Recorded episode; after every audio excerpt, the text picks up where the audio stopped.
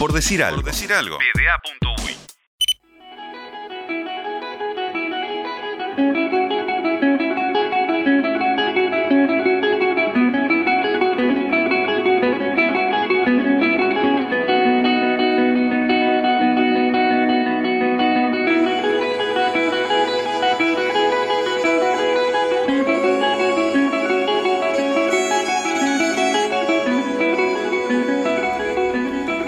Al sur y un poco al este del arroyo Miguelete, en la ciudad de Montevideo, las calles conducen indefectiblemente hacia el Cerrito de la Victoria. Primero Cerrito y luego Victoria. Nombre ganado en batalla cuando los revolucionarios, en 1812, vencieron a las tropas españolas. Allí Oribe instaló su comando para sitiar la ciudad de Montevideo durante la Guerra Grande. No fue hasta el siglo XX que comenzó a formar parte del resto de la capital. En la cumbre, dominando todo, visible desde toda la ciudad, el Santuario Nacional del Cerrito de la Victoria. Y en su falda, desde 1952, como parte de otra religión que a veces parece ser el fútbol, se halla el Club Esportivo Cerrito. Oribar de camiseta, yendo y viniendo de segunda a primera. Año importante, en 1985. En Sudáfrica, por ejemplo, se despenaliza el matrimonio entre personas de distinta raza. El acuerdo palestino entre Jordania se rompe e Israel ataca al Líbano. De este lado del Atlántico, Uruguay, después de 12 años, vuelve a la democracia. Ese año, entre tanto evento importante, nacía Julián Perujo, aunque no lo hayan registrado los diarios del mundo. Julián, un niño que como tantos en Uruguay, quería hacer de jugar a la pelota en la vereda su profesión. Sueño de todos, realidad de pocos, con más de romántico que de real, se lucha en la cancha y se lucha afuera. Recién al llegar a Cerrito, Julián Perujo empezó a ver cómo el sueldo aparecía en la cuenta a principio de mes. Casi un milagro para el fútbol uruguayo. Quizás por tener la catedral y tener línea directa con Dios, o quizás simplemente porque los astros se alinearon. El horóscopo del 18 de abril, cuando nació Julián, que es de Aries, decía que los regidos por ese signo necesitarían independencia personal y no quedarse atados a, nada para lograr rendir al máximo. Obediente a los designios de los astros, Perujo se movió por distintos clubes, acá y en Argentina, haciendo ese juego de a 11 su trabajo. En Rampla debutó en primera e hizo 5 goles, que para un lateral es un montón, más cuando un par de ellos son a Peñarol. Pasó por Nacional y desembarcó en Defensor, con esa actitud nómade, siempre buscando jugar o quizás por ser de Aries, que no sabemos si tiene algo que ver, volvió a moverse de cuadro para volver a Rampla. Cruzó Argentina para jugar en Boca Unidos y en Atlanta. Volvió para pelearla en Sudamérica, Central Español y Racing. Tanto se ve la Catedral del Cerrito que en algún momento te atrae. El Cerrito, coronado por el impresionante Santuario Nacional, pero con otros rezos, los del fútbol, recibió a Julián Perujo. El 2019 fue solo Cerrito, a las puertas del ascenso. En el 2020 se sumó la victoria. Campeonato holgado, ascenso y vuelta olímpica. Perujo, además de estar en la cancha, estudió para ser entrenador y gerencia deportiva y empresarial. Algo sabrá de este deporte que no lo deja quieto, siempre buscando hacerle caso al pequeño Julián que solo quería jugar a la pelota.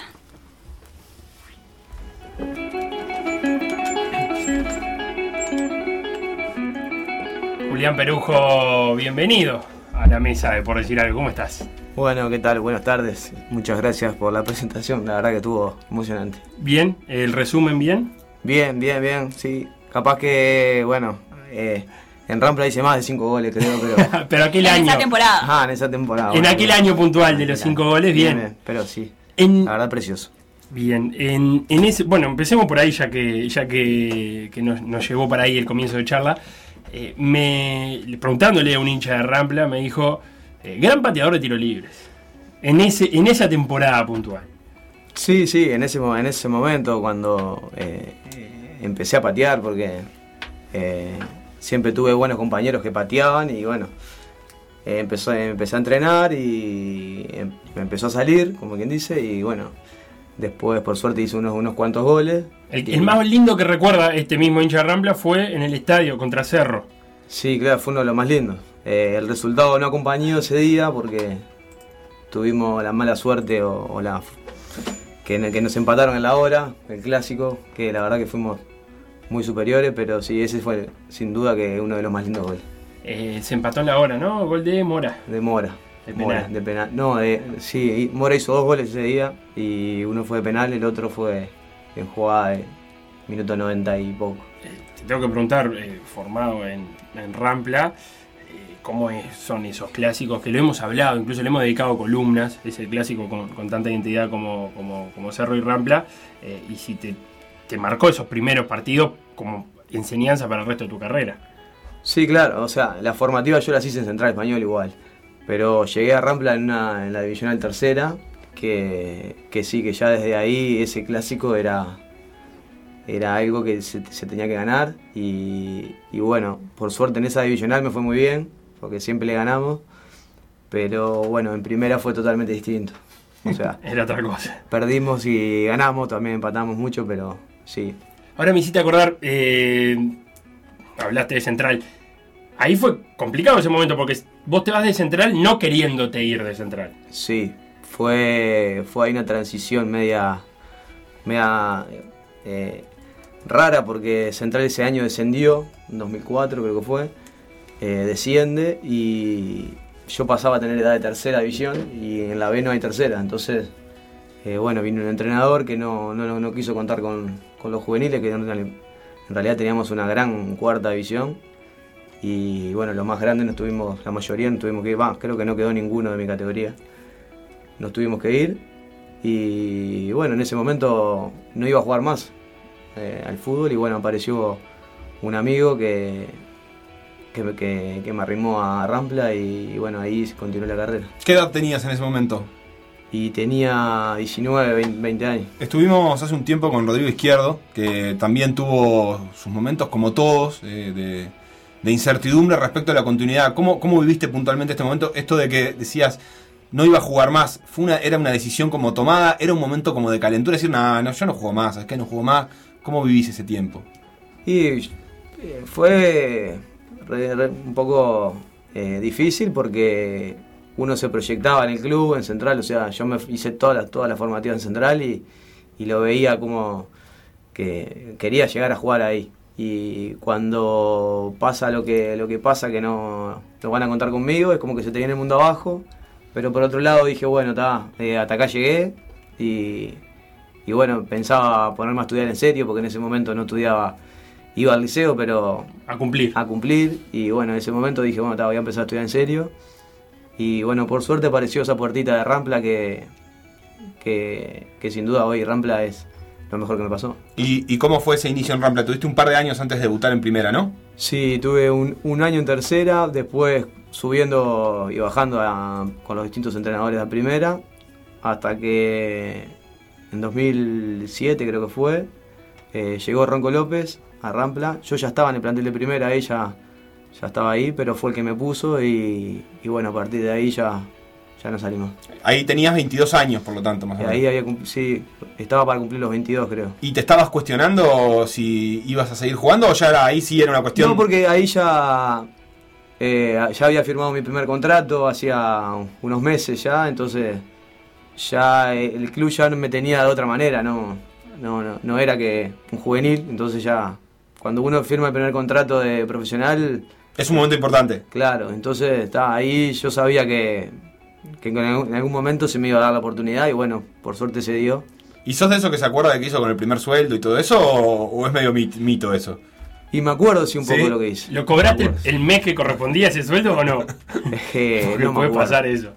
La verdad no me acuerdo. ¿Y qué hiciste con ese sueldo? Pero sí, me acuerdo, me acuerdo que le compré una tela a mi novia, que hoy es mi señora, Bien. Eh, que le hice unos regalos a mi padre, a mi, a mi hermano, y, y creo que por ahí algo, algo más hice, pero no me acuerdo bien. Hay, hay algo de. eh, siempre que los que se acuerdan de esas historias, hay algo como de agradecimiento a quienes bancaron en esos años de, de juveniles que son duros, ¿no? Y ahora vos estás contando tu novia, tu, tu familia. Sí, claro, sin duda. Eh, mi padre, por ejemplo, hoy que lo, lo vi hoy después de todos los festejos de Cerrito, fue el primero que se llevó mi camiseta de- del ascenso. Eh, sí, sí, esos años son increíbles. Vos vivías en, lo repasamos antes de, de la nota, para no hacerme el que, el, el que lo sabía de antes, pero vivías en Parque Valle, pero tenías unos abuelos en el oeste Sí. y allá eh, jugabas al baby fútbol, porque es raro jugar en un equipo de baby fútbol que no sea el de tu barrio. Sí, en realidad yo nací en el buceo. Nací en el buceo, después viví unos, un, un año en la blanqueada, un par de años en la blanqueada. Y después ter- eh, viví en Malvin, donde, donde hoy viven mis padres. Ahora vivo en Parque Valle. Bien. Eh, sí, bueno, vivíamos en, el buceo y, fuimos a dar a. Y fui a dar yo, más que nada, a, a ver el baby fútbol en el Calle Real, que era en Capurro, porque mi, mi abuela vivía allá. eh, mi abuela por parte de madre, que mi madre tiene 10 hermanos y es una familia grande, entonces los domingos, sábados nos juntábamos y, los domingos de mañana se entrenaba ahí en la canchita del Cádiz, que era, era ahí a una cuadra de mi abuela, y, y bueno, por intermedio de un tío que llevaba a mi primo, que somos de la misma edad, y bueno, y un día, dale, vení Julián, dale, vamos, y empezamos a ir, y hasta que nos entusiasmamos, y bueno, hicimos toda, todo el baby fútbol ahí. Así que el domingo de mañana era fútbol y después ya te quedaba para almorzar. Claro, sí, de- después ya se, se terminó siendo to- toda la semana, porque después fue mi hermano, de, mi padre se hizo dirigente del club. eh, Ah, o se sea, íbamos todos los días, claro. Todos los días pasábamos en- Los perujos. Los perujos Esas familias de- que están metidas con, con apellido en el fútbol, ¿no? Sí, claro. ¿Y siempre de lateral? No, no, no. Lateral fue cuando, cuando se subió a primera. Eh, ¿De antes? formativas, eh, jugaba de, de volante, jugué de enganche, jugué, llegué a jugar de, de media punta. Como todos los laterales de este país. Ni, ninguna, no ninguna opción, ¿no? Sí, bueno, en realidad, como te contaba, cuando firmé mi primer contrato, eh, fue porque me ascienden, de la, de la tercera rampla, me asciende un, un entrenador que era chileno, del Solar, eh, que dirigió, que había, había venido con un gerenciamiento. Y, y bueno, me ascienden, eh, empecé a entrenar y, viste cuando arma los dos equipos y faltaba un lateral derecho. Y bueno, está, Julián, dale, va ahí. Claro, con tal de Y ahí quedaste. Y, y ahí me fui quedando y ahí me quedé para siempre. Sin hacer mucho ruido, ¿no? Para, para ver si te Ah, puedes quedar, claro. Y el- así que el Ronco ya te, ya te consideró como lateral. Cuando llegó el Ronco ya Sí, era lateral. No, cuando llegó Ronco ya era lateral derecho, suplente era lateral derecho. Y el Ronco, porque has tenido varios entrenadores a lo largo de tu carrera, ya llegaremos a algunos otros. Pero el Ronco tiene ahí, ¿no? Su, su estilo. Sí, claro. Su estilo, su personalidad, es un personaje divino. Es un gran amigo todavía porque seguimos hablando, seguimos en contacto. Tiene pinta de gran contador de anécdotas. Sí, sin duda. Es un. Sí, sí. Tiene pinta de Es gran contador de anécdotas. Es un personaje, sí. De esos que arrancan y no lo parás igual. Ah, cuenta no, no anécdotas todos los asados. Sí, no termina. No termina. ¿Cómo fue? No lo tuviste de técnico, pero vi por ahí que contabas en alguna nota, pero sí de compañero a Gallardo. Este, y el año que él quedó de técnico nacional, vos ibas a, a jugar y al final te terminaste yendo a defensor, si no me equivoco. Sí. Eh, bueno, cuando firmé en Nacional, yo fi- firmé por dos años. Y bueno, el primer año no jugué mucho. eh, y tal, yo quería jugar. Ahí lo tuve compañero al muñeco, que pasó ahí una situación que cuando se lesionó y todo. Iban juntos en las prácticas. Y claro, eh, yo ahí vivía cerca de la casa de él, en, en Positos, y me pasaba a buscar. Y, Vos podés decir que te pasaba a buscar a Gallardo. Sí, claro, íbamos ahí tomando mate, conversando. Para mí, Y, y vos lo tenías que, tenías que manejar a veces, ¿no? Y a veces cuando después que se lesionó, claro, estaba, estaba más o menos y te- yo tenía que manejar.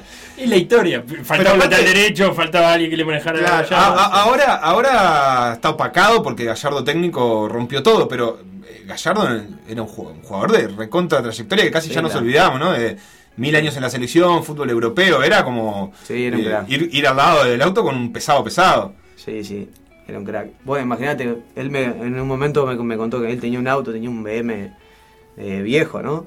Pero que me lo contaba que se lo había comprado cuando, cuando recién este, había empezado en River, todavía lo tenía. Esos son primeros, primeros sueldos distintos, ¿no? Sí, claro, son distintos, pero bueno. No se compró una tele. Claro. Pero la te- vos seguís manteniendo la tele, ¿no? No, la tele esa. no duró, ¿viste? La tele no. No duró tanto. Eh, Tendría que haber comprado un BM. vos. Ahora- Vale. de Rampla pasó a Nacional, como, como decíamos. Y ahí esa decisión de irte, porque me imagino que no debe ser tampoco sencillo una vez que llegás a Nacional eh, Y teniendo contrato. y teniendo contrato con Nacional, incluso en, la, en nota de referí contabas vos también que Gallardo te pidió que te quedaras a pelear el puesto, pero que vos no la veías. Sí, claro. eh, yo, lo, yo lo pensé por el sentido de que teníamos una buena amistad y no tampoco quería ponerlo en ningún compromiso. Y yo también quería jugar. Ya estaba. Había pasado casi seis meses sin, sin jugar, había jugado en tercera de Nacional. Y ta, yo quería jugar, o sea. eh, no, no, no, no me medía si podía pelear un puesto, no, ya yo quería ir. Justo se dio que me llamó Pablo Repeto, que estaba en defensor, que quería que fuera, y bueno, ta, ni, ni lo dudé. y- y- ni lo dudaste, no se llega a pensar, porque es una decisión que muchas veces en la carrera de los jugadores la tienen que tomar. Es, estoy en un cuadro grande, capaz que con un mejor sueldo, bueno, cuestiones este, que no tienen que ver con lo deportivo, pero que les, gusta igual quedarse ahí. Sí, eh, después de grande uno piensa y dice, bueno, está, capaz que no me tenía que haber ido nunca a Nacional. Y ver qué pasaba, pero está, yo creo que estoy tranquilo con la decisión que tomé. eh, y, y sí, fue. No, no, no, no tuve mucho que pensar. O sea, yo quería jugar, quería jugar y, y ya había pasado bastante mal es- es- es- ese semestre que no, no había tenido continuidad. ¿Cómo, cómo, bastante mal en qué sentido? Y uh, cuando se plantea el entrenamiento de fútbol y de repente no estás en los 22, ya te empezás a cuestionar y, y, bueno, está. eh, Esa debe ser dura, ¿no? y es fea, sí, es fea. Cuando viene la lista de concentrados y no estás, eh, y está bueno, pero sabía que en otro club podía, podía dar una mano y, y, y yo quería jugar, quería jugar. Continuando, siguiendo, repasando tu carrera, eh, vas, volvés a Rampla, después de ese pasaje por defensor, Vuelvo a Rampla, es verdad. eh, y ahí hay un descenso. de Y ahí no tocó descender. Y después, ¿seguíaste con contrato nacional en ese momento? Eh, no, Ya no. no. Ta, Y ahí pegás el pase al exterior. Y ahí A Argentina. Argentina. ¿Cómo surge esa posibilidad y qué significaba para vos también el, el hecho de, de jugar afuera? Sí, eh, fue eh, pensando eh, cuando, cuando salió, pensamos que iba a ser un paso a algo más, que después estaba bueno, no se dio, pero eh, fui a la B Nacional, a Boca Unidos, eh, un club, la verdad que precioso, divino, y la B Nacional es muy competitiva, eh, la verdad que lo único que tiene que son, son los, los viajes, que, que son medio difíciles, más viviendo, más bien siendo Boca Unidos que es en Corrientes, que estamos a 15, 16 horas de Buenos Aires y jugábamos cada 15 días. Decís 15, 16 horas, eso significa que iban en ómnibus. Sí. Nada, vio. No, No. había No, plata para viajar. Claro. No, íbamos en ómnibus, cama, cama, pero ta, no es lo mismo. El, primer viaje lo haces bárbaro, el segundo también, pero ya el tercero ya... Ah, ya, el viernes de noche ya, Ya te cuesta. sabiendo que tenés que irte. Sí, no, jueves, porque viajás dos días antes. Porque Claro. viajás esa noche, el jueves, después dor- dormís allá y después te volvés. Se te acortaba la semana. Sí, se acortaba la semana bastante. Y, y vos estabas viviendo en Corrientes, eh, Y vivían corriendo. calorcito, Sí, calor. en verano pesadito.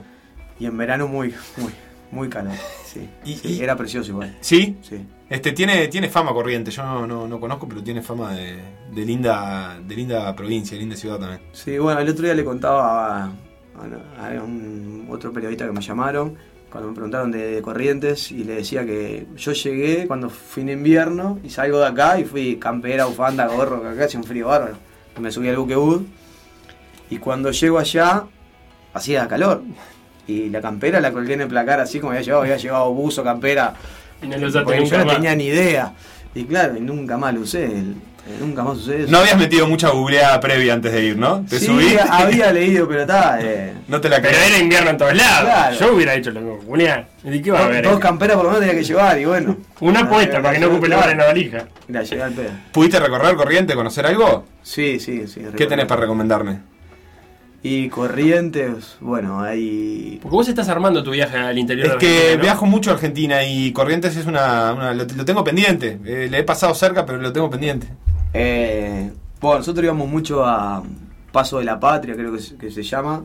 No me acuerdo ahora bien el nombre, pero Paso de la Patria, que es una playa, es, una- es un lugar de playa. Ahí en una playa al río al, El Paraná. al Paraná. Ah. que se va mucho a pescar y, y bueno, ta, nosotros íbamos ahí, bueno, con, lo- con los muchachos de ahí del club, siempre, siempre salían pescas y salían, salíamos embarcados de ahí. Acá lo tengo, Paso de la Patria. Mira, ya te lo encontré.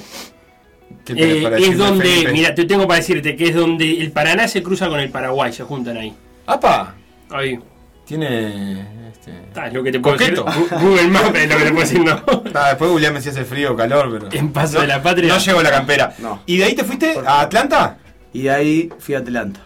Es un club grande de Buenos Aires. Es un, era un club, es un club grande, sí, sí, sí. Con mucha historia, sobre todo. mucha historia y era un club grande del ascenso, ¿no? Porque eh, ahora se está dando que viene viene, viene ascendió, a la B Nacional y está ahí. Bueno, ahora le fue al, al- al que lo cocinaron. No sé si Sí. seguiste la refundación de la, de menos. pero le llevaba Estaba 11 para subir. y ahora está segundo. Sí. Está tres puntos abajo, pero es un club con infraestructura, con una cancha. Sí, entran veintipico mil de personas en Sí, esa cancha. precioso. Tenés, eh, creo que ahora le hicieron una tribuna más que, que antes era de palos y cuando yo estuve ahí ya no, no existía, o sea. Pero sí, no, un club grande, mucha mucha gente, eh, en una zona hermosa, ahí en Villa Crespo. Eh, sí, es de- también un club de la colectividad eh, judía y sí, sí, muy- muy- estuvo, estuvo muy bueno ese, ese pasaje. Y a tu vuelta a Uruguay te sacaste, vos lo decís, el gustito de jugar en Central Español, ya Sí. que te habías formado, Claro. por más que quizás los resultados no hayan sido los mejores, pero ese te sacaste el gusto de jugar ahí. Sí, los resultados no sé si fueron, no fueron los mejores porque terminamos muy bien cuando, cuando yo me terminé yendo, pero eh, fue, sí, me saqué el gusto, el gusto mío, el de mi padre, que mi padre también por un momento fue dirigente central. Y, El, el padre me encanta, es dirigente de los cuadros donde juega sí, claro. ¿Está metido en Cerrito también? No, no, Ay. ojalá, pero no, no. No, no, central fue también. Eh, me empecé a formar ahí, ya bien, con un grupo de padres, eh, empezaron a hacer una comisión de juveniles. Y bueno, después mi padre terminó siendo dirigente de primera, yo ya no estaba igual. Pero Y, y ahora esta etapa de Cerrito, eh, vos también contabas en alguna nota que, y ju- jugábamos un poco con eso, con la presentación, no porque necesariamente sea cierto, eh, encontraste como un club bastante armado también, cuando llegaste con, con cobrando el sueldo a principio de mes Sí, y esas claro. cosas que, que a veces parecen pintorescas para que la vea afuera, pero para que la vea adentro son importantes. Sí, claro. Eh, bueno, eh, yo no me canso de decirlo porque la verdad que eh, eh, cuando me toca ir a Cerrito, que está, eh, bueno, voy, a Cerrito y no sabía con qué me iba a encontrar. Por más que tenía algún comentario algún compañero, eh, me encontré con un club que estaba totalmente eh, precioso en el sentido de que estaba bien eh, en, todo, de vestuario, en, ropa, en pelotas, en cancha, yo qué sé. Cosas que son importantes y bueno, ni que hablar que cuando llega fin de mes, ni siquiera a veces llega- deja llegar a fin de mes el presidente y, y está pagando. Entonces, eh, son cosas que, que no se ven y que la gente de repente no sabe. Entonces, es bueno decirla porque creo que el club est- estaba en un momento este año para, para, para, para llegar a, primera. ¿Y cuánto pesa a la hora de, de decidir dónde jugar o de ver opciones ese tipo de cosas extrafutbolísticas como esto? Por ejemplo, ahora decís, ahora tenés un montón de cosas aseguradas, capaz que por ahí tenés un- una posibilidad de otro lado o algo, pero te termina eh, agarrando esto de que, de que sea, de que esté bien el día a día, de que vayas a entrenar y esté todo en orden, que cobres. Y sí, creo que suma mucho, ¿no? Eh, que no, no, no tener que estar eh, eh, pensando en, en si, si te van a pagar este mes y, y cuántos días se van a atrasar. o- como te ha- me ha pasado en muchos clubes. Y en Sí. ese sentido eh, pesa mucho y de repente uno prefiere, o muchos jugadores prefieren ganar 5 pesos menos y, cobrar el día. y cobrarlos efectivamente. El año pasado se quedaron en semifinales, si no me equivoco, perdieron con el Villa el, el ascenso, eh, que después Villa Española perdió con, con rentistas. Este, fue así. Eso, mm, cuando las cosas están todas ordenadas pero no se consigue ese objetivo, eh, ¿hace tambalear algo o al revés? Es como, esto es una anécdota, el año que viene este, vamos de Y no sabíamos, no sabíamos hasta que inició este año. El año pasado cuando llegamos a los playoffs, que también llegamos medio a los, a los ponchazos, eh, cuando enfrentamos a Villa Española, el primer partido perdimos de locales 2 a 0, pero no jugando mal, o sea, jugamos bien y, y lo tuvimos contra las cuerdas de Villa Española, no le pudimos hacer gol. Y, y bueno, a la vuelta, en la cancha de ellos, pasó lo mismo. Y, pero, eh, Hiciste un gol vos, ¿no? Ese día. lo, claro, lo único que ese día ganamos 1 a 0. Hizo un gol de penal ese día. Y bueno, no le pudimos hacer otro gol porque ellos también tenían, eh, tenían un, buen, un buen equipo. eh, estaban bien defensivamente en ese torneo. Y, y bueno, nos tocó quedar afuera. Y después fue toda una incertidumbre de no saber qué iba a pasar. Hasta que bueno, en, en enero eh, se confirmó que seguía el entrenador y que seguíamos la gran mayoría de los, de, los- de los del año y, ¿Y se notó esa continuidad este año? y se notó, sí. se Pienso notó. que los dos, porque Villa Española también le pasó lo mismo, quedó a las puertas con rentistas, también tiene un, un proceso que es distinto al de Cerrito, pero que, que tiene como una continuidad y los dos terminan obteniendo el, el ascenso este año. Sí, sí, creo que sí, también. Creo que a Villa le pasó similar. Y aunque creo que ellos cambiaron bastante, más jugadores igual, pero eh, el cuerpo técnico creo que de ellos también es tiene mucho que ver en, en- en todo. Y, y sí, sí, se quedó, se quedó en las puertas el año pasado y por suerte creo que este año fuimos los dos mejores. ¿Y cómo fue este campeonato de la B? Bastante atípico para lo que es la B, eh, con esa, esa localía en el Charrúa principalmente, con pocas salidas. Eh, toda una novedad, me imagino también una, una adaptación para ustedes. Sí, eh, en realidad lo disfrutamos muchísimo, ¿no? Eh, a nosotros creo que nos encantaba jugar ahí. En Se agradece el buen piso. Sí, el buen piso, eh, el entorno, la televisación, todo. ¿Cómo, Creo que- cómo es eso de la televisación para, para segunda? El, ¿Cómo viven que siempre estén siendo vistos? Por un lado, por, por la familia, que también es una oportunidad de amigos, etcétera, que te estén viendo todos los partidos, que es algo que no es normal. Para vos nunca fue normal, porque en primera Sí, tampoco, se pasa. pasaban los partidos hasta este campeonato. Claro. O sea que es una novedad eso. Sí, sí, sí. Sí, bueno. eh, Pero digo, te llegan más mensajes, te, te- llegan, te llegan más mensajes, te llegan más videos, te llegan más, más fotos. Se mueven mal el grupo WhatsApp. Claro. Y, y después, bueno, ni que hablar en lo, en lo que es eh, en lo deportivo, que todos los clubes saben lo que uno hace, lo que. Entonces también el campeonato estuvo, estuvo muy atractivo por eso. Tuvo más parejo en ese sentido, estuvo mu- mucho más Se parejo. podía esconder menos cartas. Sí, no había, había cosas que no se podían, eh, que se mostraban y ya el otro partido tenías que estar cambiando algo porque, porque ya lo sabían. ¿Y cómo te llevas con el sintético? Y el sintético, bien, bien, bastante bien, la verdad. Eh, todos los partidos terminamos con algún dolor. eh, Articular. por- sí, más que nada. Bueno, eh, a mí me pasó, por ejemplo, que en- durante la pretemporada que estábamos haciendo ahora, antes de empezar el torneo, eh, corriendo en el Roosevelt un día, me, cho- me- me choqué con una, una raíz y tuve un problema ahí en los dedos. Entonces, todos los partidos que terminaba, terminaba con los dedos de los pies. Muerto. Pero está después, bien, dolores normales que, que pasaban, la verdad que. Y con el calor, que, que dicen que el sintético levanta bastante calor a la hora de jugar. ¿Eso lo Sí, llegaste a le- notar? Levanta temperatura. No me tocó jugar el último partido con Villa Española porque yo estaba suspendido, pero recibí varios. Bueno, yo estaba afuera y no estaba insoportable, ¿no? Pero a muchos compañeros decían que los pies le quemaban por momentos. ¿Cómo viste ese final del partido que eh, es raro que suceda, pero que los dos estaban eh, con- en el Villa quedaban cinco minutos y ninguno quería moverse de donde estaba parado? Y sí, ninguno quería arriesgar, ¿no? Y nosotros estábamos consiguiendo el segundo objetivo, porque el primero ya lo habíamos logrado antes de jugar. Pero sí, se notaba que ellos tampoco querían arriesgar mucho.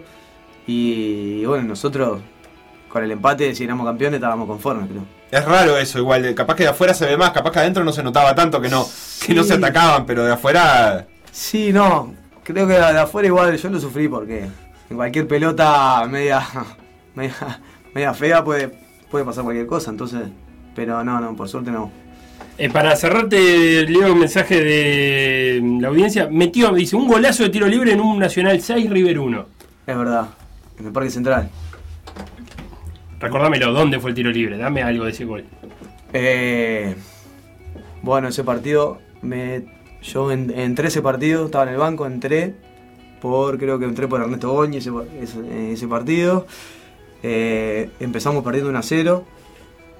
Lo dimos vuelta, hizo dos goles el Morro, dos goles eh, Cauterucho.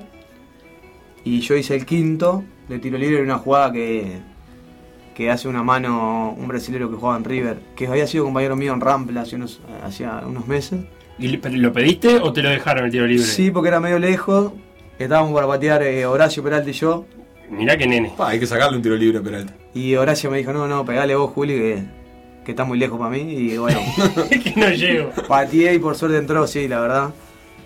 Eh, y, y bueno, fue el único gol que hizo Nacional y... Bien. tuvo- tuvo- Pero hay, hay un hincha nacional que se acuerda de ese gol. Ya está. Sí, varios, varios, varios que se acuerdan. Varios que se acuerdan. Y, y- porque fue, fue, la verdad que fue, fue lindo gol. Tenemos para cerrar eh, un regalito para, para que elijas entre un par de libros. Mira, te damos estas opciones. Tenemos segunda vuelta abdulista de Sebastián Cittadini o también puede ser fútbol, identidad y poder de Andrés Morales de la mano de la editorial Fin de Siglo. No sé cuál preferís, si querés bicharlo, sí. A ver. Para que tengas, ¿te gusta leer? No, más o menos. La verdad. Podés regalar. Podés regalar, no tiene que ser para vos, no, no Eh, pasa nada. se viene Navidad y no está mal para ahorrarse un regalo. Mañana es el cumpleaños de mi papá. ¿Cómo se llama todo esto? Ricardo. Ricardo, porque ya es- eh, mientras vos elegiste, leo a Daniel de Sayago que dice: Saludos a Julián, el portero de Gabot.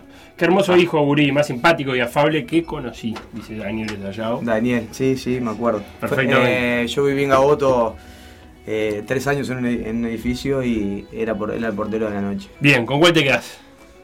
El, que- el portero de la noche hay que conocerlo. Creo que Sí, no, Hay que, hay que tener, hay que Bueno, tener buen vínculo. me pasó en, en Gaboto que todavía tengo, todavía tengo mucho- muchos contactos porque hicimos una cantidad de, de vecinos, hicimos, hicimos gran amistad, eh, asado, fútbol 5, eh, y todavía nos seguimos viendo, entonces sigo compartiendo. Se armó cosas. comunidad. Sí, sí, está bueno. Bien, Julián, te llevas eh, otra vuelta audulista, ¿no? segunda vuelta Segunda audulista vuelta de Sebastián Cittadini. Muchísimas gracias por pasar este rato con nosotros. No, por favor, la verdad fue un placer y bueno, estoy a las órdenes para cuando, cuando quieran.